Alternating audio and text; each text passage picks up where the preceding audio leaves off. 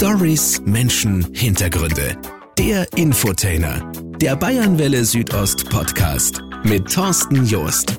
Heute mit der Extrembergsteigerin Gerlinde Kaltenbrunner vom Matsee, die ich bei einer Veranstaltung in Reit im Winkel getroffen habe. Ich freue mich sehr, dass ich auch heute die Gelegenheit habe, dich jetzt äh, vier, fünf, sieben Stunden auszuflascheln. ähm, es, ist, äh, es ist ja tatsächlich so, Gerlinde, du wirst als Legende bezeichnet. Ich weiß, du magst es überhaupt nicht gerne hören, aber du musst damit leben. ist das so? Siehst du das manchmal so oder ist es dir eigentlich wurscht? Na, ähm, Legende, da spricht mir eigentlich oft erst davon, wenn man vergangen ist, zumindest der Körper nicht mehr da ist. Insofern sehe ich mich gar nicht so. Also ich sehe einfach, dass ich das leben darf, was ich am allerliebsten tue, mhm. nämlich ähm, eben Bergsteigen in der Natur sein, auch Menschen inspirieren, Schulprojekte in Nepal aufbauen und das erfüllt mich einfach sehr und äh, ja, und da hoffe ich, dass ich dadurch auch den einen oder anderen Menschen inspirieren darf. Also es gibt ja echt vieles, worüber wir heute reden. Ähm, das Wichtigste und was natürlich die meisten von dir wissen, 14 8000er, du hast sie alle erklommen ohne Sauerstoff und ohne Traghilfe, glaube ich, sagt man offiziell, oder? Also wirklich nur du, Hast du irgendwas dabei gehabt noch auf dem Gipfel, auf einen Rucksack oder sowas? Ich, ich bin überhaupt, also ich mache sowas ja selten. Mount Everest habe ich jetzt noch nicht gemacht, aber wie, wie, funktioniert sowas? Wie gehst du die letzten Meter rauf? Was hast du noch bei dir? Also äh, vielleicht zu Beginn noch ganz kurz. Also ich bin äh, ohne Flaschensauerstoff mhm. aufgestiegen. Es ist immer zum Glück noch Rest Sauerstoff da, sonst hätte ich es nicht gepackt. Und äh, ohne Hochträgerunterstützung. Das mhm. heißt, äh, ohne Sherpas, ohne Hochträger. In Pakistan sind es eben die Hochträger, in Nepal meistens Sherpa, das Volk der Sherpas. Ja. Aber mit meinen Teamkollegen gemeinsam. Und äh, da tragen wir eben unsere Lasten, das ganze Material, was wir eben brauchen am Berg, das äh, tragen wir eben ähm, eigenständig nach oben und wieder nach unten. Und, ähm, und so, ähm, genau, versuchen wir da eben den Berg zu besteigen. Ähm, der Rucksack ist natürlich äh, bis ins letzte Lager, bis zum Ausgangspunkt, äh, bevor man den finalen Gipfelgang macht, äh, recht schwer, weil man ja viel Sachen, Material mit dabei hat. Und am Gipfeltag selber, da startet man dann, je nachdem wie hoch der Berg ist, von 7.500 Meter die letzte Etappe oder an den hohen 8.000 wie am Everest. Da, da, ist das letzte Lager auf 8.300 Meter und von dort startet man am Gipfel. Und da ist dann der Rucksack nur noch ganz leicht. Also da hat man ja. wirklich nur noch äh, Reservebrille mit drin, weil wenn die Brille kaputt geht oder man verliert dann wird man schneeblind, dann heißt es da oben nicht mehr runterkommen. Okay. Oder äh, genauso wichtig sind die Reservehandschuhe, mhm. damit, wann was schief läuft, äh, dass man Reserve dabei hat. Und die Notfallapotheke. Und natürlich dann Getränke, die habe ich immer im Daunenanzug verstaut und recht viel mehr ist nicht im Rucksack. Genau. Wahnsinn eigentlich. Ja, also, also wir werden da später auf alle Fälle noch äh, näher drauf eingehen. Ich bin über einen Namen gestolpert. Ich weiß nicht, äh, mal Hand hoch, wer den Namen Cinderella Caterpillar schon gehört hat. hat kein, schon, gell? Meinst du, hast es gehört? Sonst noch keiner? Äh, das, das, ist nämlich eigentlich auch dein Name. Wie, wie kam denn das? Also mein Name, den haben wir Kasachen äh, zugeschanzt, diesen Namen. Und, aber äh, das, das, den habe ich gekriegt nach dem Nanga Parbat ähm, in Pakistan. Äh, war ich da unterwegs und bin auf eine kasachische Expedition gestoßen und ich war damals schon am Nanga Parbat gut akklimatisiert und ähm, bin da hingekommen und äh, habe mir die Genehmigung mit anderen Bergsteigern geteilt, mit Italienern. Und ich bin dann eigenständig da aufgestiegen ins, ins Lager 2, das weiß ich noch mit meinem schweren Rucksack und dann habe ich da oben ähm, wollte ich mein Zelt aufstellen und da ist diese Kinshofer Wand, das ist so eine Felskletterei im, im fünften Grad vielleicht, aber da hängt ein Fixseil drin und ich war ganz hoch konzentriert, dass ich da raufkletter und plötzlich seilt sie da eine Kasache zu mir ab und hat kein Wort Deutsch oder Englisch gesprochen und hat nur an meinen Rucksack fest angerissen und wollte, da mir gedacht, was will denn der von mir? Ich habe den Menschen noch nie gesehen. Und dann habe ich schon verstanden, der will mir den Rucksack abnehmen. Den habe ich natürlich nicht, nicht hergegeben. Und dann hat er nur, ich habe gemerkt, er schimpft jetzt, ich habe nichts verstanden. Er war recht wütend auf mich und ist wieder äh, wütend darauf geklettert. Und oben bin ich dann angekommen und da waren eben sechs Kasachen und ein Spanier. Die Kasachen haben keine Notiz von mir genommen. Ich habe dann da dann meine Plattform hergerichtet, Zelt aufgestellt und habe dann verstanden, wie der Spanier mit den Kasachen da spricht, äh, dass am nächsten Tag äh, früh aufbrechen werden, weil es sind Fixseile zu legen und die Spur ist zu treten, es hat geschneit. Und ähm, dann haben sie noch besprochen, wie viele Leute sind wir, wie viele Leute sind wir und geht sich das aus. Und dann haben sie gesagt, ja, wir sind zu siebt. Und äh, wenn wir uns immer abwechseln, dann können wir das schaffen. Und dann habe ich mal durchzählt. Dann waren das eben sechs Kasachen und der Spanier sind sieben und mich haben es gar nicht dazu erzählt. Also die haben mich einfach ignoriert. und, und dann ähm, habe ich schon den Spanier gefragt, was mit denen los ist. Die reden nicht mit mir und gar nichts. Und der hat mich dann ein bisschen beruhigt, hat gesagt, ja, das ist halt eine andere Kultur und für die ist das sehr schwierig, da eine Frau am Berg äh, zu haben. Das verstehen die überhaupt nicht und dann so einen schweren Rucksack tragen und überhaupt.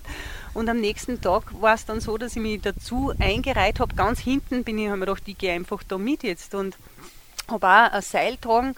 Und dann haben es alle 50 Schritte abgewechselt bei der Spurarbeit und äh, immer der Vordere ist aus der Spur gestiegen und der Nächste ist dran gekommen, um zu spuren, eh, wie man es bei uns auch macht, bei einer Skitour, wenn es viel Schnee hat. Und, ähm, und dann wäre ich dran gekommen zum Spuren und dann steigt hinter mir der Kasache wieder aus der Spur und reiht sie vor mir ein. Die haben mich nicht spuren lassen. und äh, ohne Worte und irgendwie, das hat mich dann damals, ich will nicht sagen geärgert, aber ich mir gedacht, das kann es jetzt auch nicht sein. Und mm, war dann schon, ich war zum Glück, den Vorteil habe ich gehabt, gegenüber den Kasachen, ich war schon gut akklimatisiert und sie noch nicht so. Und habe mir gedacht, das nutze ich jetzt aus und bin wieder äh, aus der Spur gestiegen, habe mich vorne eingereiht und habe dann bis Lager 3 rauf die Spur treten. Und habe mir gedacht, jetzt können sie mich gern haben.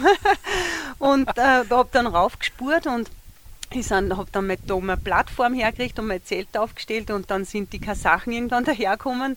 Und das erste, die sind wirklich so schnurstracks zu mir hin und dann haben sie gesagt, what's your name? Also wie heißt du? Dann wollten sie auf jeden Fall mal meinen Namen wissen und da habe ich mich innerlich so gefreut, habe gedacht, siehst du, jetzt, jetzt fragen sie mich wenigstens einmal, wie ich heiße.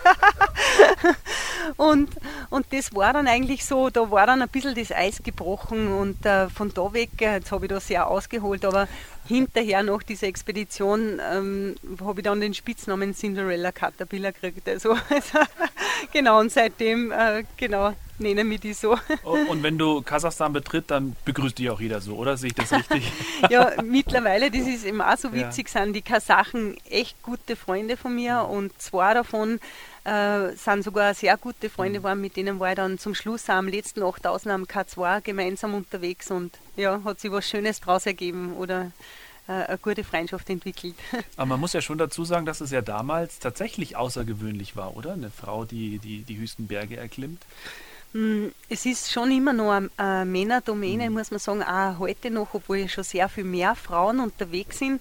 Und damals ähm, war es halt so, ja, dass ganz selten eher eine Frau dabei gewesen ist. Also da war das schon wirklich eher die Ausnahme. Und äh, ja, ist einfach so. Ja. Genau. Ist auch gut so, weil es gibt ganz viele äh, wunderbare Geschichten, die du jetzt deswegen auch erzählen kannst. Aber ich, ich glaube, es ist vielleicht auch mal ganz interessant äh, zu erfahren. Wissen ja vielleicht manche gar nicht, du bist eigentlich eine Krankenschwester. Hast dann irgendwann gesagt, so jetzt will ich ein bisschen mehr Bergsteigen und irgendwann war es dein Beruf. So kurz zusammengefasst, oder? Ja, ganz so einfach war es natürlich nicht, aber so kann man es auch zusammenfassen.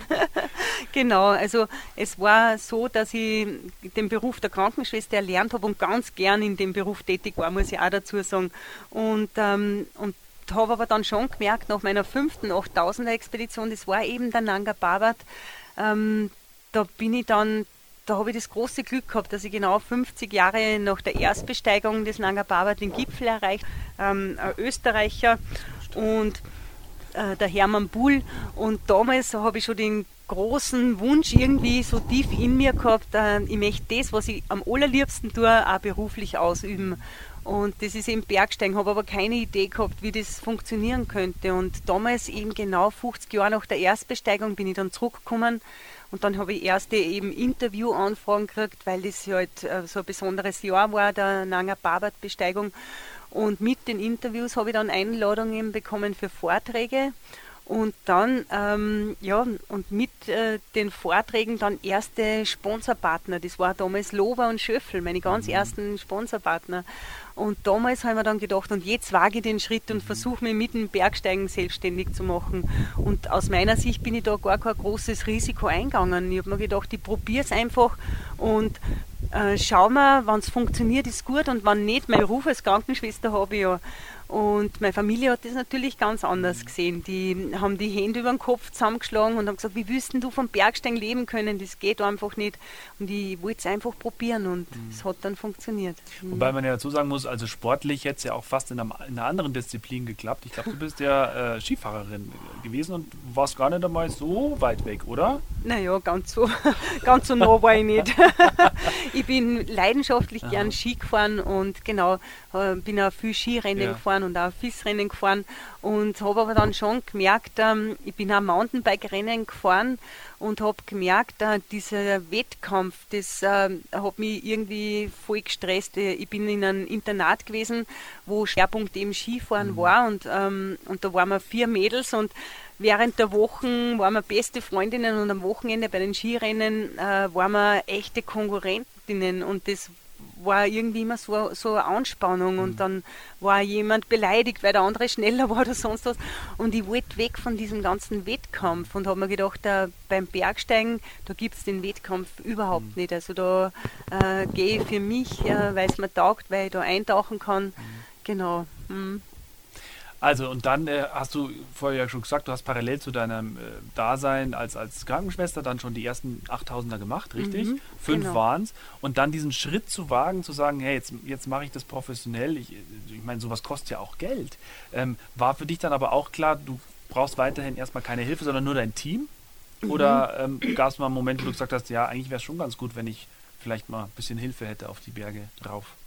Äh, meinst du? Trägerhilfe, ja, so, sowas. Nein, das äh, war für mich von Anfang an klar. Mhm. Bei meiner ersten 8000er-Expedition, das war immer am Broad Peak 19, 1994, äh, ich sag's gerne nochmal laut, da warst du 23, gell? Da war ich 23. Wahnsinn eigentlich. War ich noch ja. ziemlich jung. und, und da war schon klar, ich möchte es aus eigener Kraft schaffen. Ja. Also wirklich ohne Hilfe von Hochträgern und auch ohne äh, Flaschen äh, Sauerstoff, also unter, ohne Unterstützung von Flaschensauerstoff. Und wenn das nicht klappt so, dann bin ich halt einfach äh, nicht geeignet oder ist mein Körper nicht geeignet für die 8000er. Dann ist der Berg einfach zu hoch für mich. Das ja. war von Beginn an klar für mich und das ist, ich will gar nicht sagen, was ist besser oder schlechter, aber es geht darum, äh, so, ja, für mich war wichtig, das so festzulegen. Mhm. Und äh, wenn das nicht geht, es gibt so viele schöne, niedrigere Berge, die ich dann aus eigener Kraft schaffen kann und war aber schon sehr gespannt, äh, wie geht es mir da oben ja. und ähm, wie reagiert mein Körper, was macht mein Geist, äh, wie schaut das mental aus. Das waren ja alles ganz neue Erfahrungen für mich und da habe ich schon bei der ersten 8000er Expedition sehr viel gelernt und habe nicht gewusst, wie, wie funktioniert es, aber was ich mitbringen habe können, das muss ich schon immer wieder betonen, ähm, das war eben mich körperlich bestens vorzubereiten, also halt dahin zu gehen und äh, wirklich die echte, tiefe innere Begeisterung für das große Ziel. Also das äh, habe ich mitgebracht und das war so Grundvoraussetzung. Was heißt äh, körperliches Training? Also, dass du viel auf die Berge gegangen bist oder gibt es darüber hinaus noch Trainingsarten, die du machen musstest? Also, weiß ich nicht, bei, bei Fußballern ist ja oft so, dass die noch irgendwie Sprints machen müssen und sowas, was jetzt nichts mit dem Ball zu tun hat. Wie ist es beim, beim Bergsteigen? Ja, also ich habe schon geschaut, dass ich jede freie Minute am Berg unterwegs bin, Berggehen, Fössklettern, im Winter Skitouren hauptsächlich, also viel so Ausdauer äh, trainiert habe und gleichzeitig äh, es ist Training und voll eintauchen und mhm. Bergsteigen an sich äh, wunderschön. Und äh, habe aber da zusätzlich, weil ich habe ja auch viel Dienste gemacht, ich habe Überstunden gemacht, damit ich überhaupt den Freiraum schaffen kann für eine zweimonatige Expedition. Und dann bin ich immer mit dem Rennrad ähm, um Viertel nach drei Uhr morgens äh, über den Bürnpass 40 Kilometer in die Arbeit geradelt und um Viertel nach sechs hat der Dienst angefangen. Mhm. Und da bin ich dann schon frisch geduscht und äh, ja, schon einige Stunden am Radl gesessen, da frisch und munter im Dienst gesessen. Dann habe ich da zwölf Stunden äh, meinen Dienst verrichtet mhm. und am Abend bin ich wieder heimgeradelt. Und, und geschlafen hast du auch noch, oder? Ja, und dann bin ich heim, kurz was gegessen und dann geschlafen ja, und am nächsten Tag wieder. und das wollte ich noch zusätzlich machen und das war für mich aber freilich äh, anstrengend. Aber ich glaube, das kennt jeder, der da sitzt, wenn man was wirklich von Herzen will und, und ein Ziel hat, dann sind das auch keine Entbehrungen, sondern dann tut man das ja eh für ja. Ein, ein, größeres Ziel und dann fällt das eigentlich gar nicht schwer. Mhm. Ja. So, körperlich ist eine Sache, das andere ist natürlich das Mentale. Ich habe äh, eine Doku über dich gesehen, ORF, glaube ich, lief die. Ähm, da warst du mit, mit, mit deinen äh, Ski, also mit den, mit den Skiern warst unterwegs, ein Berg rauf, Schneefeld und alles und hast dann da im Ton gesagt, ähm, ja, man muss schon fit sein, aber viel wichtiger ist eigentlich das Mentale, weil ständig was runterkommen kann. Mhm. Und mit dem Gedanken ständig im Kopf darauf zu gehen, ist da überhaupt noch Spaß und Freude, wenn du ständig schauen musst, oh Gott, kommt da was runter oder nicht? Na, ganz, ganz so ist es natürlich ja. nicht. Also das Körperliche, dass man körperlich topfit ist, ist, glaube ich, Grundvoraussetzung, ja, ja. jeder, der da hingeht. Und ich sage immer, 50 Prozent mindestens spielt sie mental ab, mhm. im Kopf ab. Und wenn ich aber jetzt ständig Angst hätte, dass da was runterkommt, äh, dann wäre ich fehl am Platz. Also mhm. ich glaube, im Vorfeld gilt es einfach, die objektiven Gefahren bestmöglich einzuschätzen und auch abzuschätzen, ob das möglich ist ist oder ja. nicht und dann ähm, äh, trotzdem einzutauchen und das heißt aber nicht dann das auszublenden, sondern schon immer wieder innehalten, reflektieren, schauen, ist das jetzt alles noch im mhm. Rahmen dessen, was, äh, was Sinn macht und was wir uns auch an Risikobereitschaft gesetzt haben oder, oder geht es über das hinaus und dann gilt es einmal die Entscheidung zu treffen, umzudrehen, wenn das mhm. Risiko mhm. zu groß wird. Genau. Man kann sich da natürlich vorbereiten, gar keine Frage, aber es passieren ja trotzdem genug Sachen da auf so einem Berg, die weiß man vorher nicht. Also ob jetzt eine Lawine runterkommt oder nicht, weiß man ja vorher wahrscheinlich eher nicht. Man kann es vielleicht so ungefähr ja, einschätzen, da könnte es mhm. passieren. Aber trotz alledem Steinschlag, auch sowas mhm. kann man schlecht mhm. einschätzen. Ähm, wie, also wie sehr bist du damit beschäftigt, auch ständig deine Umgebung zu beobachten? Also Oder ist es die Erfahrung dann letztlich auch? Ja, also es ist schon so, dass man äh, ganz ähm, ja, wachsam und mhm. gewahr sein muss der Situation natürlich. Ja. Und man kann die objektiven Gefahren schon relativ gut einschätzen. Und ein Restrisiko, das bleibt immer. Also ich weiß zum Beispiel ganz genau, äh, Steinschlaggefahr, gut mit der Klimaerwärmung mhm. äh, merkt man die Permafrostschäden ja, im Himalaya, in Pakistan, im Karakorum. Und äh, wenn intensive Sonneneinstrahlung ist, ist natürlich auch die Steinschlaggefahr erhöht. Und darum gilt es, äh, Bereiche, die sehr steinschlägig sind, halt nachts aufzusteigen steigen, wo es halt einfach nur die Temperaturen ähm, möglich machen, da ohne Steinschlag raufzukommen. Und auch die Lawinengefahr, man weiß, äh, gewisse Hangneigung, so und so viel Schnee, äh, da gilt es abzuwarten, bis die großen Lawinen abgegangen sind ja. und dann erst kann man weiter steigen. Also man kann das schon einengen und reduzieren und ein Restrisiko, wie du sagst, das bleibt immer und überall, aber nicht nur auf die hohen Berge, das haben ja. wir da, nicht nur in den Bergen, auf der Straße, mit dem Radl, egal was wir tun. Hm. Ja. Ziel ist natürlich am Ende immer am Gipfel oben zu stehen, gar keine Frage. Und trotzdem gab es mal eine Situation, da waren es, glaube ich, noch 100 Meter mhm. bis zum Gipfel. Wo war das? Was war das? Das war der Lotse, der, der vierthöchste Berg der Welt, genau. Okay. Mhm. Und, und äh, zu wissen, 100 Meter, ich sage mal, das ist zweimal hier um die Hindenburghütte rum, so ja. ungefähr. Ähm, ja, ist nicht hoch. Weil ist es dann nicht so, dass man sagt, na komm, das mache ich jetzt noch schnell? Mhm. Oder ist schnell geht es gar nicht. Ja, in der Höhe, da kriegt der Schnelligkeit schon ja. eine ganz andere Bedeutung. Und oberstes Ziel, das muss ich vielleicht schon nochmal betonen, ist nicht der Gipfel, mhm. sondern wirklich die gesunde Rückkehr. Mhm. Und äh, diese, das wirklich oberste Priorität hat die gesunde Rückkehr. Was hilft mir der Gipfel, wenn ich nicht mehr runterkomme? Und das ist schon was, was ich ganz stark verankert habe. Und gleichzeitig ähm, ist es aber so, dass ich schon trotzdem auch eine gewisse Risikobereitschaft habe, sonst brauche ich da gar nicht hingehen. Ja. Und 100 Meter da oben auf 8416 Meter war das genau, äh, da hat man wirklich das Gefühl, dass man den Gipfel, da kann man schon hingreifen, wie von da zum, zum Dachgiebel rauf. Und gleichzeitig weiß ich, das bedeutet aber in der Höhe noch mindestens vielleicht eine Dreiviertelstunde, je nachdem, ob viel Schnee ist oder wenig oder, oder bis zu einer Stunde oder mehr sogar. Und äh, das war schon zu sehr fortgeschrittener Stunde um 5 Uhr nachmittags und am Lotse ist es so, dass die Gipfelflanke, die hat so 50 Grad und äh, wir sind damals äh, ohne Fixseil unterwegs mhm. gewesen und das in der Dunkelheit, äh, Blankeis war noch dazu mhm. abzuklettern, das wäre einfach im Finstern für mich zu riskant gewesen. Ja. Und das war dann auch der Grund da, ähm, wirklich nochmal innehalten und, äh, und sich nochmal wirklich bewusst besinnen, was hat als oberste Priorität. Der Gipfel ist sehr verlockend, dass man da ja. dann oben steht, aber was hilft es mir, wenn ich nicht mehr runterkomme? Kommt ja auch äh, ganz viele, die jetzt Mount Everest besteigen, die haben ja dann so wieder. diesen Willen, die haben jetzt gesagt, ich habe da jetzt Geld reingesteckt, meine Zeit investiert, ich will da jetzt hin und dann mhm. geht es leider schlecht aus, gell? das ist ja oft das Problem. Äh, passiert auch ja. immer wieder, ja. Und ich glaube gerade, äh, wenn so Entscheidungen zu treffen sind, da oben, ob weitersteigen oder umdrehen, da gilt es einfach eben genau diese Faktoren total auszuschalten, nicht äh, darüber nachzudenken, was wird von mir erwartet, was sagt meine Familie, Freunde, Sponsoren, ja. äh, wie viel Geld habe ich reingesteckt, wie viel Zeit fürs Training habe ich investiert, das zählt alles in dem Moment nicht. Da gilt es wirklich nur Stille einkehren lassen und Verbindung aufzubauen mit der jeweiligen Situation und dann echt daraus eine Entscheidung treffen. Mhm. Und äh, alles andere äh, führt zu Tragödien. Ja. Hast hm. du äh, das dann nochmal versucht? Klar, natürlich, oder? Du bist Am ja dann nochmal noch mal rauf, sonst ja. hättest du ja nicht die 14 zusammengebracht, richtig? Genau, ja. und sogar drei Versuche. Drei gehabt, Versuche. Ja. Beim dritten Versuch hat es dann geklappt. Beim zweiten Versuch war es so, da ist das Wetter schlecht geworden und äh, wenn das Wetter umkippt äh, oder sich verschlechtert, dann ist die Entscheidung ganz leicht immer zu treffen. Dann bleibt eh nichts anderes über, dann muss man umdrehen. Aber wenn äh, eben eigentlich das Wetter noch gut wäre und es geht sich trotzdem aus irgendwelchen Gründen nicht aus, das ist halt dann oft so, ähm, auch da gilt es halt, die für sich selber bestmögliche Entscheidung zu treffen. Und wenn ich aber dann entschieden habe, okay, ich drehe jetzt um und ich fokussiere mich jetzt am Abstieg, dann hadere ich ja nicht mehr mit der Entscheidung. Wäre es doch anders besser gewesen, weil dann habe ich entschieden und das ist schon Vergangenheit und ich fokussiere mich auf das, was gerade da ist und äh, kann mich dann ausrichten, was ich in Zukunft mache. Genau schlechtes Wetter, vielleicht sollte man das mal kurz einordnen. Was ist schlechtes Wetter? Weil ich komme da gleich nochmal drauf zu sprechen, was am Mount Everest war, was du mir vorher schon erzählt hast. Mhm. Ähm, also wann geht es dann gar nicht mehr? Was, mhm. Wenn bestimmte Windstärke oder?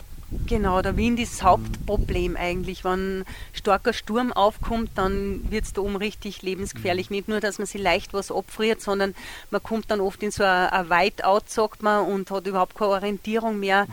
Ähm, oft, äh, wenn Sturm aufkommt, ist er da oben sehr, sehr heftig und das ist das, äh, wo eigentlich am allergefährlichsten ist. Wenn es jetzt nur total bedeckt ist und stiller, leichter Schneefall ist zum Beispiel, äh, ohne starken Sturm, äh, mhm. dann kann es oft sogar ein Vorteil sein, wie es mhm. eben am Everest der genau, gewesen das, ist. Also wir reden hier von minus 40 Grad auf dem Mount Everest. Das ist so gemütliches Wetter da oben, also ist schon ein bisschen frisch.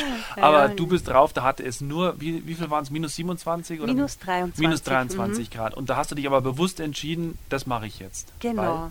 Ähm, also weil eben, da hat es Schneefall gegeben ja. bei meinem Gipfelaufstieg und, ähm, und durch den Schneefall ist der Himmel bedeckt mhm. und da äh, nicht so eine Strahlung da ja. und das bedeutet eben, dass ich äh, wirklich auch weniger tiefe Temperaturen habe. Und wie gesagt, am Gipfel minus 23 Grad und das war mir dadurch auch möglich, ohne mhm. Flaschen Sauerstoff aufzusteigen, weil bei klarem Wetter am Mount Everest ist oft ganz starker Wind, dadurch klart es natürlich auf, man hat einen mhm. unglaublichen Aus- und Tiefblick, aber eben diese tiefen Temperaturen auch oft ja. und die führen dann halt ganz schnell, gerade mit dem Wind, zu, zu Erfrierungen und genau.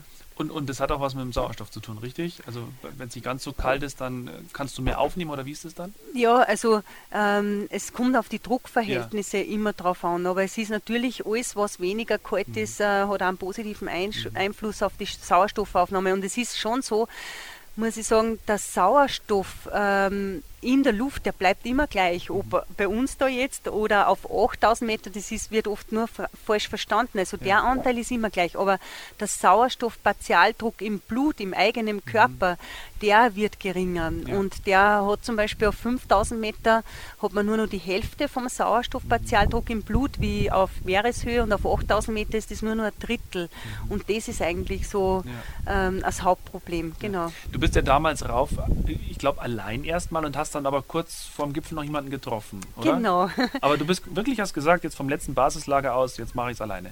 Also äh, das letzte äh, Basislager ist immer die Basis unten und, äh, mhm. im Tal und oben haben wir dann immer ein kleines Zelt mhm. mit dabei, das wir nach oben tragen ja. und, äh, und wir, haben, wir waren zu zweit, mein Partner damals, der, der Ralf war mit dabei mhm. und wir haben unser kleines Zelt auf 8300 Meter aufgestellt. Das ist dort, wo auch die Leute vom Normalweg ihre Hochlager aufstehen mhm. und von dort ähm, eben weil es geschneit hat, ähm, äh, war das wahrscheinlich so, dass da ganz wenig Leute eben unterwegs waren und ich wollte eigentlich um 1 Uhr früh los äh, und dann hat sich das alles verzögert im Zelt und ich bin dann erst um 4 Uhr früh los und da hat es immer noch geschneit und bin dann da rauf zum Nordgrad äh, und da hat man erst einmal kaum Sicht gehabt, aber man kann da eh nicht aus, es geht immer nur Grad rauf und ja. am Grad selber kann man dann auch nicht aus und dann ist hell geworden und dann bin ich da am Grad entlang und wie ich dann neu war, habe ich auf einmal da drei Leute vor mir gesehen. Jetzt waren das italienische äh, Bergsteiger, Bergführer und zwei davon habe ich auch gekannt, aber die, das war so witzig, weil ich habe die da oben auf 8500, 600 Meter getroffen und, äh, und das war wirklich besonders, habe mich natürlich riesig gefreut und von ja. dort weg, äh, wir haben dann auch gesagt, äh, wir schauen, dass wir da gemeinsam jetzt gut raufkommen und und so war das dann auch. Das hilft dann, glaube ich, schon auch nochmal so fürs letzte Ja, Stück, das, oder? das war super. Also da habe ich mich richtig gefreut drüber und vor allem wirklich äh, die zwei Leute dabei, die ich echt gut kenne. Mhm. Und, äh, und das war dann ein besonderes ähm, Erlebnis, da oben miteinander am mhm. Gipfel zu stehen. Mhm. Also Euphorie, Freude, gar keine Frage, aber wenn man sich so Dokumentationen anschaut, alle fix und fertig, total müde. Kannst du das Gefühl ungefähr beschreiben, da oben zu stehen? was ist mit dem Körper oder macht man da sich überhaupt keinen Gedanken, Hauptsache jetzt bin ich da und fertig oder, oder ist man müde, ist man, möchte man am liebsten sich hinlegen und schlafen, möchte man was trinken, was essen, mhm. Champagner öffnen?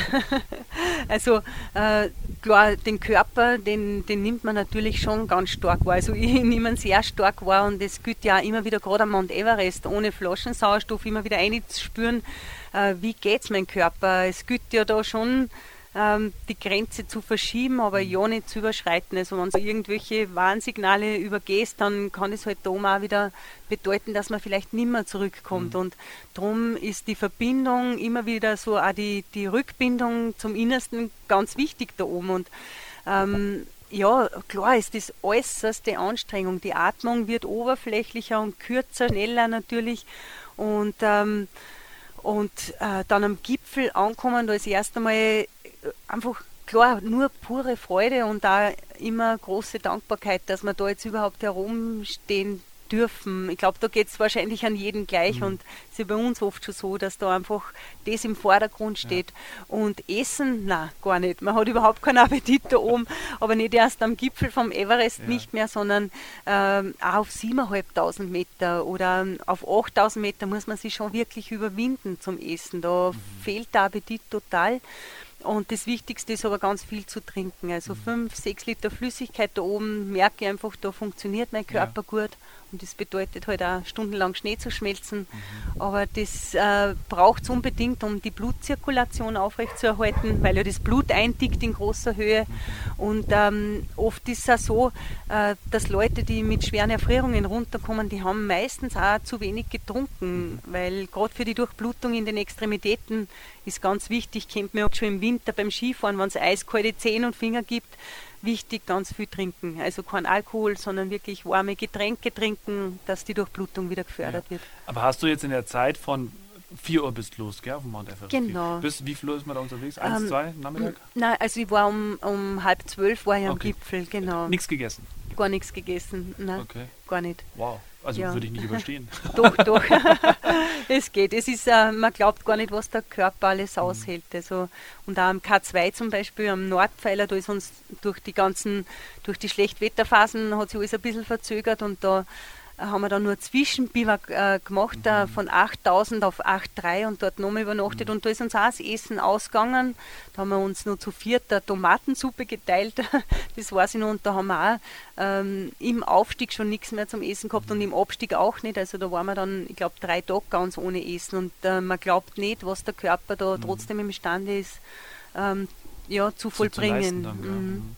Jetzt bist du da oben und ist es dann, also hast du gerade schon gesagt, Freude, so und dann sagst du, jetzt muss ich nur noch runter. Aber das ist, ja. glaube ich, ein Trugschluss, gell? genau, das sagt man nicht, nur noch runter. Ich glaube, das stellt man sich vielleicht äh, so vor, aber mhm. da oben am Gipfel ist schon jedem bewusst, der schwierigste Teil liegt noch vor einem und das ist eben immer der Abstieg. Man ist dann erst einmal am Gipfel angekommen, äh, lässt die ganze Anspannung schon einen Moment ja. lang voll aus. Und da gilt es aber dann, bevor man wieder die ersten Schritte zum Abstieg setzt, uh, sie wieder total Konzentration herzuholen, die Spannung wieder aufzubauen und es zählt dann wirklich jeder Schritt. Und erst uh, wenn man Richtung Basislager unterwegs ist, dann uh, weiß ich, jetzt, jetzt haben wir den Gipfel wirklich bestiegen, jetzt weil wir wieder gesund und gut zurück sind. Ja, also sich nicht mm. da auf den Lorbeeren irgendwie ausruhen, das Nein, gar nicht, gar nicht. Das ist das Verkehrteste, was du machen gar kannst. Nicht. Ja. Mm. Und, und was war das äh, für dich auch so ein Gefühl, äh, jetzt mal von der Freude abgesehen, da auf, du hast das, das Dach der Welt erklommen. War dir das in dem Moment bewusst oder kommt das auch erst danach? Mm, also war mir schon natürlich bewusst, ja. da ganz oben zu stehen, jetzt am Gipfel vom Mount Everest und das war ihm, es war bedeckt und es hat geschneit und ich habe mir ja im Vorfeld ein ganzes Jahr darauf hin mhm. trainiert und auch bei, bei Sturm und Regen in der Früh aufgestanden und, und trainiert. Und was mich da motiviert hat, war immer so das, das Bild vom Mount Everest, vom Gipfel, das, der Ausblick von da oben, das muss das Großartigste überhaupt sein. Das habe ich mir jeden Morgen, wenn ich, wenn ich trainiert habe, hergeholt. Auch weil es kostet schon eine Überwindung. Das kennt eh jeder, da oft in der Früh sich aufzuraffen, überhaupt wenn es stark regnet oder so. Und mit dem Bild im Kopf ist es aber dann wieder leicht gefallen. Und das war ganz klar da. Das muss das Allergroßartigste sein. Und dann steige ich da auf und und dann war es bedeckt und es hat geschneit und wir haben wirklich kaum 20 Meter Sicht gehabt am Gipfel. Und dann bin ich da oben gestanden, äh, schon voller Dankbarkeit und habe mir dann nur gedacht, okay, äh, dafür darf ich jetzt da herumstehen. Man kann nicht alles haben. Und der Ausblick war halt in dem Moment nicht, ge nicht gegeben. Und ähm, dafür war es dann so im Abstieg, es war dann auf 8700 Meter, da haben wir am Höhenmesser geschaut, hat es dann plötzlich ganz stark zu stürmen begonnen und es hat voll aufgerissen und aufgelort und dann habe ich bis in die tibetische Hochebene runtergesehen. Aber es ist dadurch so eiskalt geworden, das, da kannst dann, kennt man von uns oft schon vom Winter, du kannst nicht mehr gescheit drehen, weil das Kiefer und alles einfriert. Und es war so eiskalt und in die Finger und Zähne und da habe ich mir echt nur gedacht, ich glaube, hätte ich die Verhältnisse, die Klarheit zwar im Ausblick, im Aufstieg gehabt, dann wäre sie das nicht ausgegangen ohne Flaschensauerstoff. Und insofern war ich dann so dankbar, dass das wirklich sie verzögert hat, das ja. schöne Wetter und, ähm, und war dann einfach auch nur froh, wie ich dann zurückgekommen bin auf 8300 Meter. Äh, und ich habe noch mein Zelt vorgefunden, weil der Ralf wollte eigentlich alles abbauen und in der Zwischenzeit mhm. schon wieder absteigen. Und stattdessen hat er da oben gewartet auf mich, bis ich wieder zurückkomme. Und das war damals schon, das hat mich sehr berührt. Und ja. äh, äh das größte Geschenk überhaupt, da hinzukommen, ins Zelt mich kurz reinzusetzen, reinzulegen, was Heißes trinken mhm. und dann erst den weiteren Abstieg angehen. Oh, ich, ich überlege schon die ganze Zeit, ob ich die Frage stellen soll, aber gerade uns Männer interessiert es am allermeisten. Ähm, was kommt jetzt? jetzt haben wir gespannt. Ich, also ich frage es jetzt einfach, ist ja wurscht. Also, wenn ich jetzt da oben bin, gell, und ich muss bieseln. also, ja. was mache ich dann? Ja, ein äh, bisschen. also so wie wir Männer das machen? Oder, ja. oder habe ich da Windel an? Oder, nein, also nein, ich, na, jetzt wirklich, ja, das ich jetzt ernst. Ja. Nein, ich verstehe das schon. Die Frage beschäftigt ja. viele Menschen und wenn man sich es gar nicht so recht vorstellen kann, überhaupt wenn es da minus 30 Grad hat oder, oder oft auch tiefer. Ähm, und vor allem, wenn man im Zelt drinnen ist und zum Beispiel am K2, da waren wir eben zu viert in einem kleinen Zweimann-Biwakzelt und. Das ist dann so groß wie der Tisch. Da, ungefähr, genau, ja, das war ziemlich genau die Fläche. und da sind wir so ganz eng aneinandergereiht drin gesessen und, ähm, und gleichzeitig muss man viel trinken. Wir verlieren viel Flüssigkeit mhm. durchs Abatmen, aber trotzdem bleibt noch genug zum Harnlassen übrig. Und äh, die Männer haben Pinkelflaschen mit dabei mhm. und können das im Zelt verrichten und, und ich gehe halt raus. Und da ja. hat man schon eine Spezialwäsche von der Unterhosen bis zum Daunenanzug. Also die Unterhose, die ist, äh, ist erzähle es jetzt auch einfach so, ja. die ist überlappt und äh, die lange Unterhosen ist auch überlappt, die ist nicht total geschlossen, ja. wie früher die Kinder diese Schnellfeuerhosen gehabt haben. Die haben sie hinkugelt und dann hat das, ist das aufgeklappt und so funktioniert auch die Unterwäsche und ja. dann habe ich noch einen Polardeck-Anzug, einen Reißverschluss von vorne nach hinten, den muss ich öffnen und der Daunenanzug hat auch einen Reißverschluss von vorne nach hinten, also da wird Schicht für Schicht geöffnet. Okay. Und dann setze ich mir dann vor oben der Eisschraube, da hänge ich mich dann hin, ich habe einen Sitzgurt an. Mhm. Und dann ist das schon eine Riesenprozedur da oben. Und gleichzeitig ist wichtig, äh, also ich habe mir halt das irgendwann so angefangen, dass ich äh, den ganzen Auf- und Abstieg mir im Geiste schon vorwegnehme. Also ich visualisiere das im Basislager, da nehme ich mir drei Stunden Zeit dafür mhm. und da gehört auch der Toilettengang mhm. dazu. Ich stelle mir im Detail vor, wie ich das da oben bei Sturm und, und Wind und alles Mögliche, wie ich das da oben trotzdem einfach tue. Und wenn ich dann in der Situation bin, in der Nacht, ich muss öfter raus, dann denke ich nicht nach drüber, ich tue es einfach. Mhm. Aber das hilft mir schon, dass ich das vorwegnehme im Vorfeld und auch keine Kompromisse eingehen, weil am Anfang, die ersten 8000, habe ich mir immer gedacht, na, ein, zwei Liter weniger trinken, dann brauche ich nicht so oft aufs Klo gehen in der Nacht. Aber das merkst du sofort mhm. körperlich. Also du kriegst einen Kopfdruck oder irgendwie ist die Bewegung eingeschränkt oder das Denken verlangsamt. Also es macht sich sofort bemerkbar. Ja. Oh Gott, bei so viel Reißverschlüssen auf und zu waren, hätte ich so viel geschwitzt, dass ich gar nicht mehr gemacht hätte wahrscheinlich. Ja. Jetzt ist natürlich wahrscheinlich schwer zu sagen. Also äh, Mount Everest, klar, das ist schon etwas, äh, mein lieber Scholli, aber gibt es von diesen 14 8000 einen, den du herauspickst, wo du sagst, das war einfach so mit das Schönste?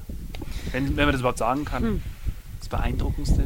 Also, äh, wenn ich einen herauspieksen soll, also es hat jeder Berg ähm, war ganz speziell und mit ja. ganz eigenen Erfahrungen und wunderschönen Momenten und ganz schwierigen Momenten, aber ähm, am meisten äh, geprägt letztendlich und die größte Herausforderung und die tiefgreifendsten Erlebnisse habe ich am K2 gehabt. Und das ist auch, man spricht immer vom Mount Everest, weil es der höchste Berg ja. der Welt ist, aber mh, mm, der technisch wirklich schwierigste ist schon mit Abstand der K2, mhm. wo wirklich jede Route eine große Herausforderung bedeutet. Und, und da habe ich so mitunter schon äh, die, die schönsten Momente gehabt, ähm, zwischenmenschlich und und von den Bergerlebnissen, von den Momenten am Berg, mhm. ähm, äh, aber auch die allerschwierigsten Momente, genau. Mhm. Und das ist auch so, ja, die meisten Versuche am K2, vier Expeditionen und sieben Versuche, bis ich dann am Gipfel stehen habe dürfen, mhm. mit meinen Kollegen gemeinsam und vor allem sind wir wieder gut runtergekommen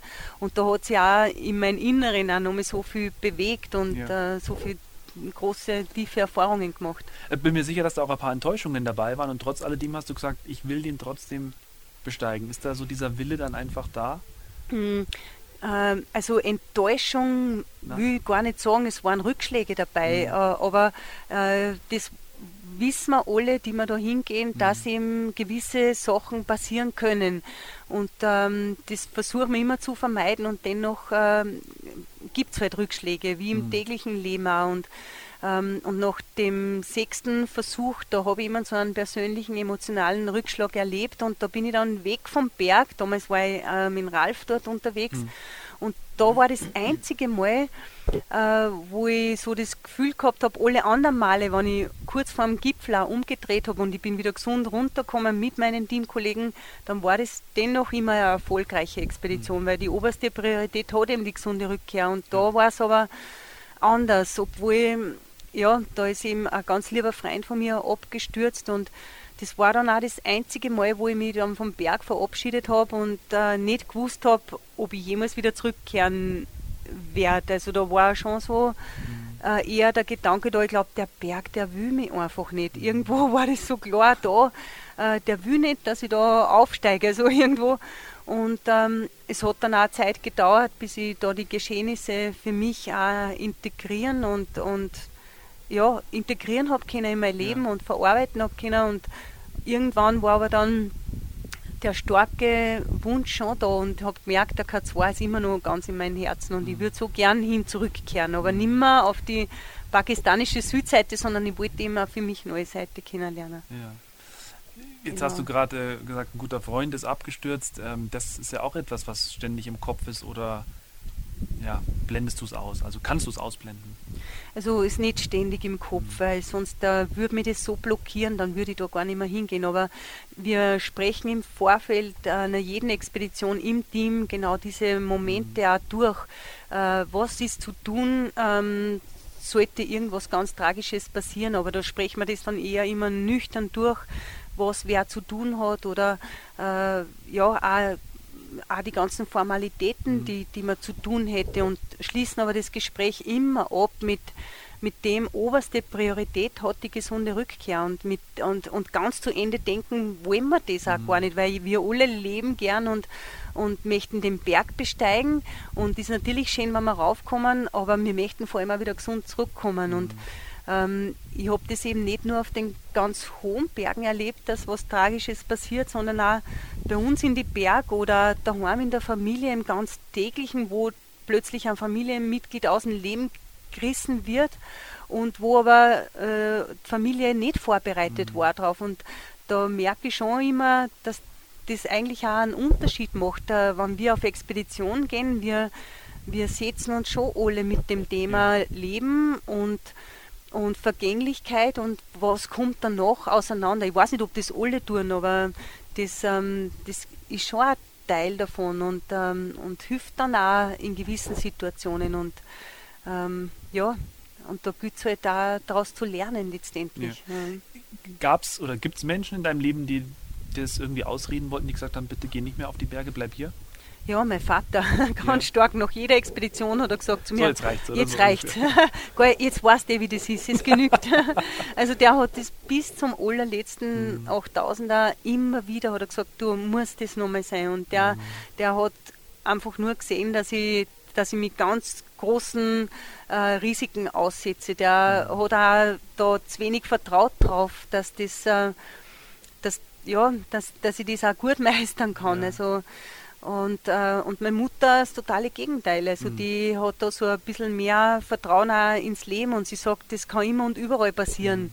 Mhm. Und äh, wenn ich glaube, ich muss da hingehen, dann muss ich da hingehen. Ja. Und äh, ja, so. Ja, in der mhm. Dokumentation, die ich da geschaut habe, tatsächlich hat deine Mama da auch in einem Interview gesagt damals, ähm, ja, und wenn es passiert, dann ruft uns der Herrgott heute. Dann ist es mhm. so. Ja. Mhm. Das ist, äh, glaube ich, stützt einen dann auch, oder? Mit dem Gedanken im Kopf.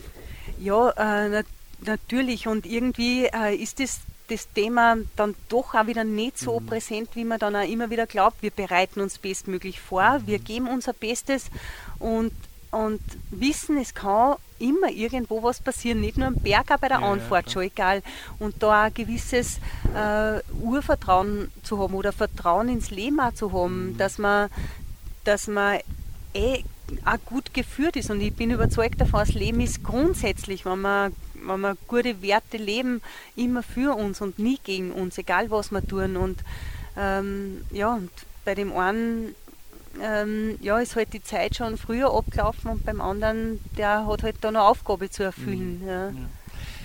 Ich weiß äh, auch von, von, von einem Pressebericht, glaube ich, damals, es waren ja neben dir noch zwei weitere Damen, die in diesem Wettbewerb in Anführungszeichen äh, mit dir da diese 14 8000er besteigen wollten. Hast du das jemals als Wettbewerb auch gesehen? Na, gar nicht. Eben Nie, dieser oder? Wettbewerb hat für mich nicht existiert ja. und das war so äh, sonderbar für mich damals. Ich mhm. habe wirklich mit dem Renn, Skirennfahren und mit dem Mountainbike-Rennen aufgehört, weil genau ich den Wettkampf Grund, ja. nicht mhm. wollte. Und dann war das schon irgendwann einmal so da. Das war noch ein 8. 8000er, das war der Gashaprum in Pakistan, Gashaprum 2. Mhm. Und ähm, da, das war da, das muss ich jetzt kurz sagen, der Erich Weitlaner, das ist ein Expeditionskollege von mir, der war am Gascherbrum zwar, wir waren zur selben Zeit dort, darum freue ich mich sehr, dass du, dass du da bist. Und auf jeden Fall, und nach dieser äh, Besteigung äh, war es dann auch so, dass äh, dass auf einmal hat es geheißen, das Wettrennen um die 8000er bei den Frauen ist eröffnet. Und ich habe mir gedacht, was ist denn da jetzt los? Ich habe überhaupt, ich habe schon gewusst, die Turne hat zur selben Zeit wie ich, ich glaube zwei oder drei Tage vor mir den Nanga Parbat bestiegen. Und auch ihren 8000er und dann ist in der spanischen Tageszeitung gestanden, das Wettrennen ist eröffnet. Und äh, ich habe das erst gar nicht so mitgekriegt. Und, und dann ähm, und dann hat mich da ein Journalist äh, damals vom Spiegel angerufen und hat da gesagt, er würde sich gerne mit mir unterhalten. Und, und da habe ich dann gleich mit der Turne auch Kontakt aufgenommen und hab, da haben wir uns noch nicht gekannt. Und ähm, habe ihr dann gesagt, also für mich gibt es kein Wettrennen. Und das ist erstens einmal, es hat beim Bergsteigen nichts verloren und das wäre da auch lebensgefährlich. Und ich möchte das nur sagen. Und sie hat auch gesagt, für sie, äh, sie will das gar nicht. Und das äh, hofft sie, dass, dass das nicht so aufgebauscht wird, ja. aber das ähm, hat sie dann doch immer wieder ähm, ja, ganz schön aufgeschaukelt mit äh, Wettbewerb um die 8000, aber ich habe mich da wirklich ausgeklingt und äh, war dann schon einmal so die Frage da, äh, der, wie kann ich dem, den Druck auch ein Stück weit standhalten oder aus dem Weg gehen von, von den Medien. Das ist schon auch so eine Gratwanderung. Und äh, habe mich dann schon auch nochmal ganz ehrlich gefragt, um was geht es mir wirklich? Mhm ähm, um was geht es mir wirklich? Eine ehrliche Antwort für mich selber und äh, habe das nochmal klar definiert für mich. Also ich möchte gern äh, die 8000er besteigen, mhm. aber ohne Flaschensauerstoff und ohne mhm. Hilfe von Hochträgern. Und alles andere, ob ich da die erste oder die fünfte oder die weiß ich nicht, wie viel ich bin, ja. das ist mir egal. Und es war dann auch so, dass mir das oft nicht geglaubt worden ist, aber das hat mich dann wieder wenig tangiert, mhm. weil das ist die Angelegenheit der anderen, ob sie es glauben oder nicht. Hauptsache ich selber weiß für mich, ja. genau. Ich weiß ja nicht, wie es euch eingeht, aber ich habe schon das Gefühl, äh, gerade bei dir ganz besonders, aber mit, auch mit anderen Bergsteigern, mit denen ich schon so Interviews geführt habe, ihr seid alle sehr in euch geruht, War, woran liegt das? Liegt das daran, dass ihr auch alle einfach diese Kraft, die innere nötig, benötigt, um auf die Berge raufzukommen, um dieses Ziel zu erreichen? Oder macht ihr alle Yoga? ich kenne schon ein paar, die auch Yoga machen, genau. Also das hilft auf jeden Fall, also Meditation hilft auf jeden Fall, um wirklich so ganz ruhig und zentriert zu bleiben. Aber ich glaube, mit den Erfahrungen, ähm, man, man wird ich, automatisch gelassener. Ich glaube, mhm. dass da schon den meisten so geht, die da immer wieder unterwegs sind. Und man wird geduldiger. Das, mhm. ist, das bringt einfach die Situation dort äh, mit sich. Wenn man das auch nicht hat, wenn man nicht geduldig ist oder gelassen, ähm, ist, dann, dann kostet es ja viel zu viel Energie und, ähm, und das fehlt dann, dann beim mhm. Bergsteigen. Also das bringt schon die Aufgabe oder die Situation auch mit sich und das ähm, übertragt sich ganz automatisch dann auch ins tägliche Leben ja. und dass man gewisse Dinge auch nicht wirklich aufregen oder dass man Sachen annimmt, die man nicht ändern kann. Äh, Wetter zum Beispiel. Ja, eh nicht, nicht, nur das Wetter, sondern es gibt in, in jedem Bereich, ich glaube, das kann auch jeder bestätigen, Situationen, die sind, wie sind und wir ja. können es einfach nicht ändern, auch wenn wir es gern anders hätten. Und äh, mit der Akzeptanz und trotzdem das Beste draus machen, bringt man schon wieder ganz viel mehr Ruhe rein und Entspannung rein und kann natürlich auch dadurch Energie sparen. Mhm. Ja. Also äh, Gerd und ich haben vorhin gesagt, wir wollen jetzt auch nächstes Jahr den K2 besteigen. Wie bereiten wir uns denn da jetzt am, am besten super. vor? Also cool, Gerhard, also, super, ich freue mich schon drauf. Na, aber äh, also wie, wie, läuft sowas ab? Weil ähm, also, gerade wenn es auch darum geht, da oben dann wirklich alle Kräfte zu mobilisieren, deswegen dauern so Expeditionen auch so lang, oder? Weil du kommst mhm. erstmal an, den Reisestress, der muss erstmal weg. So, dann gehst du langsam ins Basislager, da musst du dich auch wieder ausruhen, oder? Also das ist ja ein, ein langer Prozess, bis man dann letztlich am Gipfel steht. Genau, also das äh, ist immer gut, wenn man sich gerade für den K2 auf jeden Fall zwei Monate einräumt oder für die 8000er überhaupt. Mhm. Äh, das eine ist die die Anreise an sich schon mhm. bis zum Ausgangspunkt, wo dann die Trekking durchstartet, bis man überhaupt dann ins Basislager mhm. kommt, an den unterschiedlichen 8000ern, dauert das zwischen Nanga Parbat nur zwei Tage, hat man da Anmarsch mhm. ins Basislager, aber am Kanchenjunga sind es zehn Tage zum Beispiel, wo man erst einmal durch den Dschungel muss und zehn Tage marschiert man zum Berg hin oder am K2 waren es sechs Tage und in der Phase ähm, äh, hat man aber dann schon Zeit, da wirklich runterzukommen und ganz einzutauchen, Verbindung aufzubauen mit, mit dem Berg. Mhm. Das macht jeder auf seine eigene Art und Weise.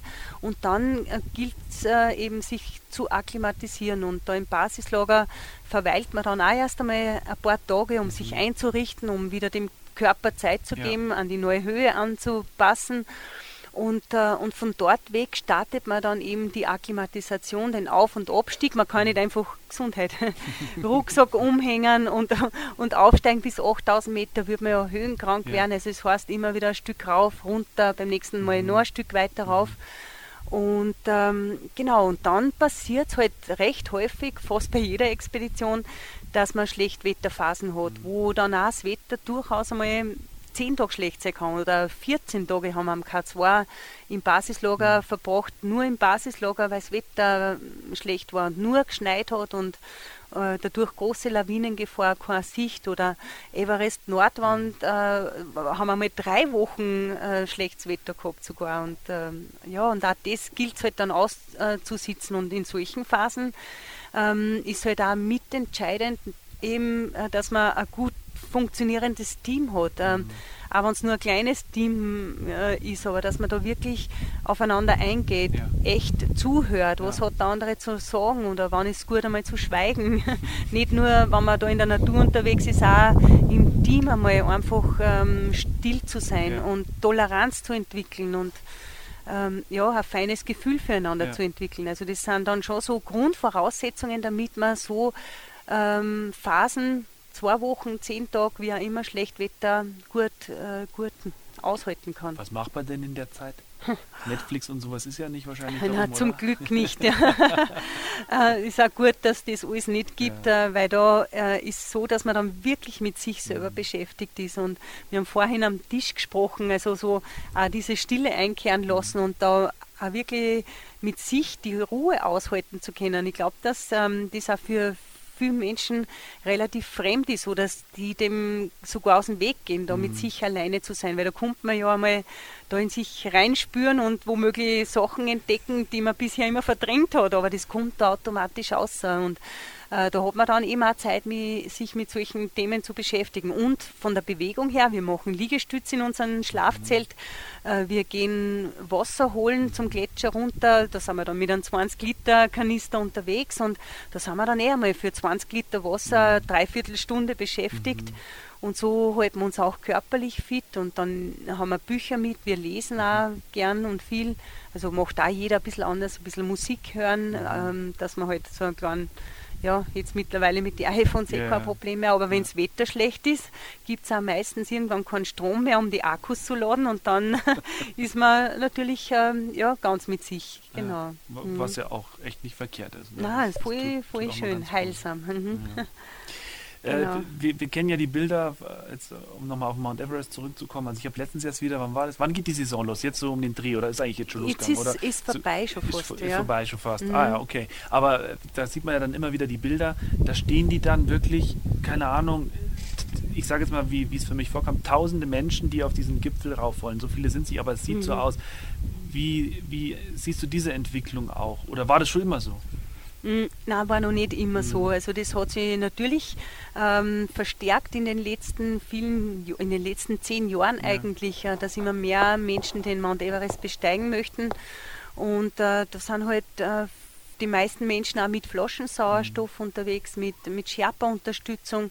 Und es ist halt so, dadurch, dass äh, immer nur wenige Schönwettertage gibt, gerade für Mount Everest, äh, wo es wirklich möglich ist, den Gipfel zu besteigen, jetzt ähm, drängen sie dann natürlich gleich mal 300 Leute oder, oder 350 Leute oder mhm. 400, die am selben Tag den Gipfel anpeilen. Und das führt natürlich unweigerlich äh, zu Staus da oben, weil nicht alle gleichzeitig da aufsteigen können. Und ähm, das ist halt schon ja, auch sehr bedenklich und mhm. auch das führt immer wieder zu, zu dramatischen Umständen da oben, mhm. dass ihnen dann irgendwann der Sauerstoff ausgeht und nachdem sie ja oft eben oder die meisten dann nicht akklimatisiert sind, hat auch das schwerwiegende Folgen.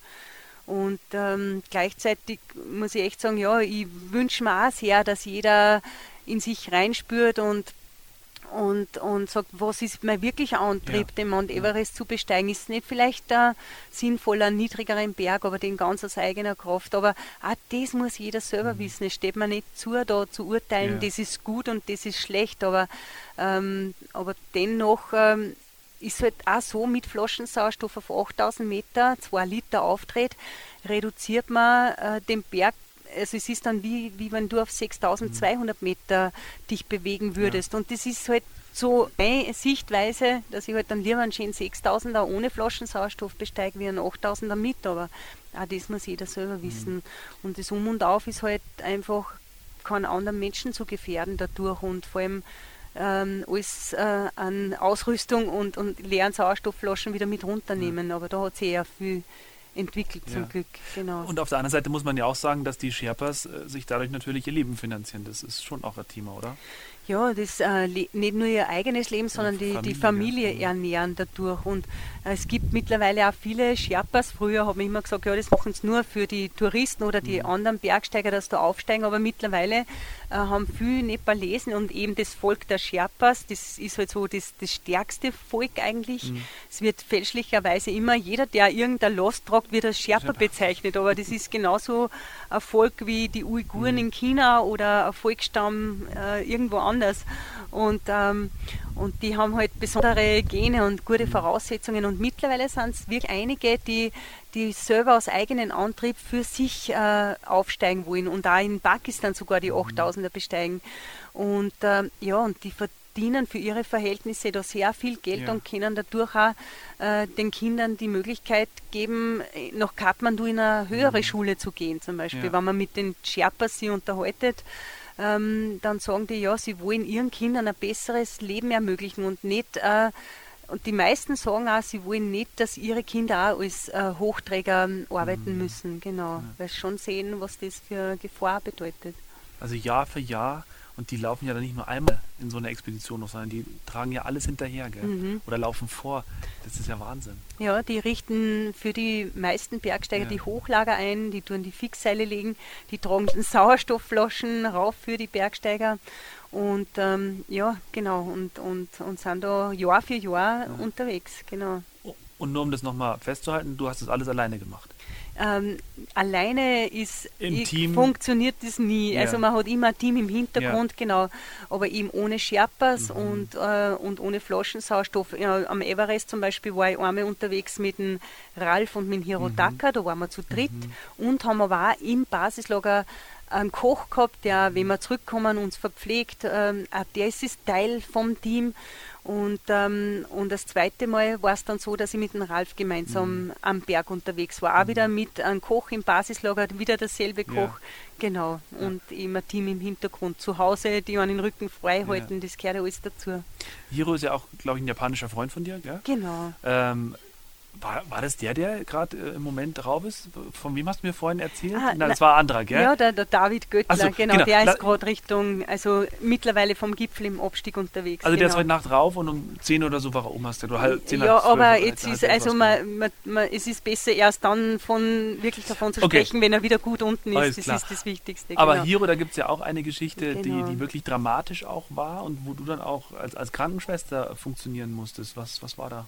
Ja, das war bei der ersten Mhm. Everest-Expedition, da waren wir eben zu dritt und da waren wir wirklich gut akklimatisiert. Ja. Da haben wir im Vorfeld die Shishabangwa Südwand durchstiegen und ähm, da war es dann so, dass der Hirotaka plötzlich auf 7800 Meter ähm, ein Hirnödem bekommen Mhm. hat. Der ist zusammengebrochen und, und war schwer höhenkrank. Ja. Und äh, ich sage jetzt plötzlich zusammengebrochen ist. Mhm. Also das hat sie für ihn schon angekündigt, dass irgendwas überhaupt nicht stimmt, aber er hat es uns nicht mitgeteilt. Und ähm, generell die Asiaten und die Japaner und die Koreaner, denen kann man das ganz schwer vom Gesicht ablesen. Also die machen wirklich gute Miene, aber wenn schon total der Hut brennt. Und ähm, er hat uns hinterher, also es ist, um das kurz zu fassen, er ist zusammengebrochen, war bewusstlos Ja. und da ähm, habe ich ihm dann ein, ein Cortison intravenös spritzen können und da haben wir wirklich die ganze Nacht da oben gebankt, äh, dass er das irgendwie überlebt. An Abstieg war nicht zu denken, Ja. es hat sich das Wetter stark verschlechtert, es hat ganz stark gestürmt und das war dann das Schönste eigentlich, dass wir da irgendwie wieder mit dem Hirotaka runterkommen sind. Er hat das gut überstanden letztendlich.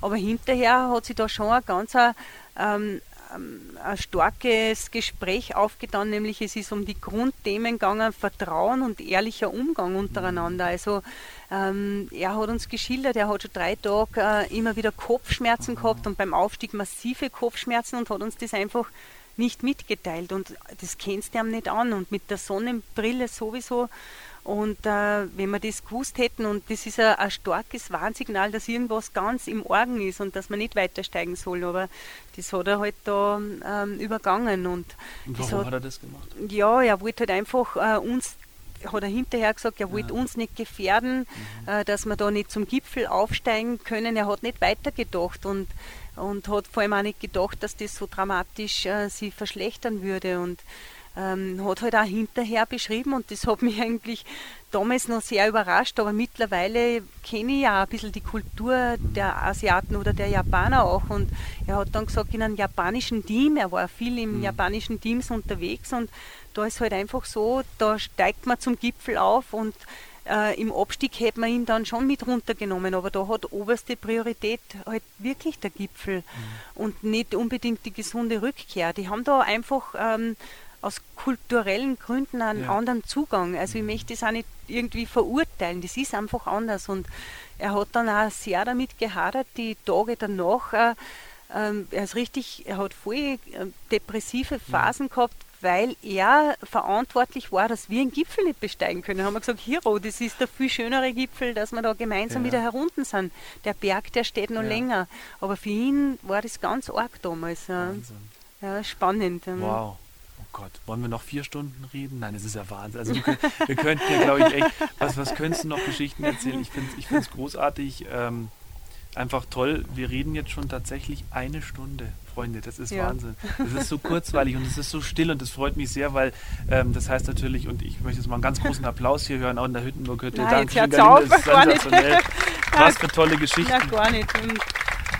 Also Danke. du hältst ja auch äh, Vorträge, ähm, da kann man mal auf deiner Homepage vorbeischauen natürlich, aber was mich jetzt noch interessieren würde, was sind das so die, die Ziele? Du hast eigentlich jetzt alle 14 8000, was ja nie das große Ziel war für dich jetzt, äh, also äh, Priorität 1 hat immer gesund, deine Leidenschaft auszuleben. Ähm, aber was, was, was, steht, was steht an? Was möchtest du machen die nächsten Jahre? Mm. Immer mit Anfang 30 hast du dann noch echt ein äh, paar Jahre vor dir, gell? Danke. ja, ist immer eine gute Frage, aber es äh, war dann schon tatsächlich so, dass irgendwann äh, so das Ziel da war, ich würde so gerne mal auf allen der 14 8000ern mhm. gestanden haben und vor allem wieder gut zurückgekommen sein. Das Ziel war dann schon da und irgendwann ist aber äh, für mich die Frage aufgetaucht, was ist das Anliegen hinter meinem Ziel? Da haben wir heute schon ein bisschen drüber gesprochen, weil außer dass, das, dass ich die 8000er besteigt, das erfüllt mich total und äh, da bin ich ganz weg und reduziert auf ein Minimum und mit dem wenigen kann man ganz Großes bewirken und das, das hat mich persönlich total erfüllt. Aber was tue ich mit dem und was hat die Welt davon, dass mhm. ich das tue? Also, das klingt jetzt ein bisschen komisch, aber auch irgendwo ähm, was Gutes zu bewirken mit dem, was ich da tue. Ich glaube, das hat jeder in sich und möchte gerne auch für andere was Gutes tun. Und wie dann, wie das dann angefangen hat, auch mit der Nepalhilfe, mhm. die Schulprojekte, das Waisenhaus, Krankenstationen, äh, also ein Vocational Center mhm. in Pakistan. Da äh, habe ich gemerkt, durch diese Vorträge, die ich hinterher halten kann, ähm, ähm, wo ich Einladungen kriege, kann ich andere Menschen einerseits auch ein Stück weit vielleicht doch den einen oder anderen inspirieren und es ermöglicht mir, ähm, da finanziell also Geld zu lukrieren, um dort zu unterstützen, eben mit Benefizvorträgen und so weiter. Und auf einmal hat das für mich nochmal ganz einen anderen Wert bekommen. Und das ist auch das, äh, wo ich jetzt, wo ich merke, nach den 8000ern, das ist zwar jetzt, ich habe das Ziel erreicht und jetzt lebe ich das Anliegen hinter dem Ziel mhm. im Prinzip. Und das ist eben das, ähm, genau, was weiterzugeben in Form von, von Vorträgen mhm. auch, auch für Kinder, dass nicht das 8000er besteigen oder dass ich andere ermutige, 8000er zu besteigen, sondern einfach auch ermutige, dass, dass sie in sich reinspüren, mhm.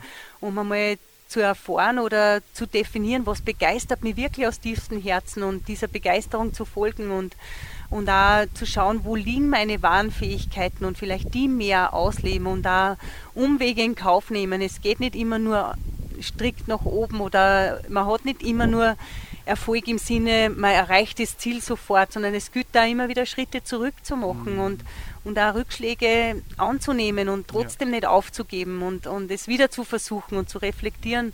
Und das sind halt alles so ähm, kleine Botschaften, die halt dann auch weitergeben möchte. Ja. Und, ähm, und dann, wenn ich nur einen einzigen da erreiche, dann, dann ist es schon wertvoll für mich. Ja. ja. Genau. Vielen Dank, das war großartig. Ich ja, hätte es jetzt gerne stehen gerne. lassen, weil es ein wunderschönes Schlusswort war. Vielen Dank, Gelinde. Ja, ganz großartig. gerne. Dankeschön. Danke. Danke. Dankeschön. Der Infotainer, präsentiert von Bayernwelle Südost.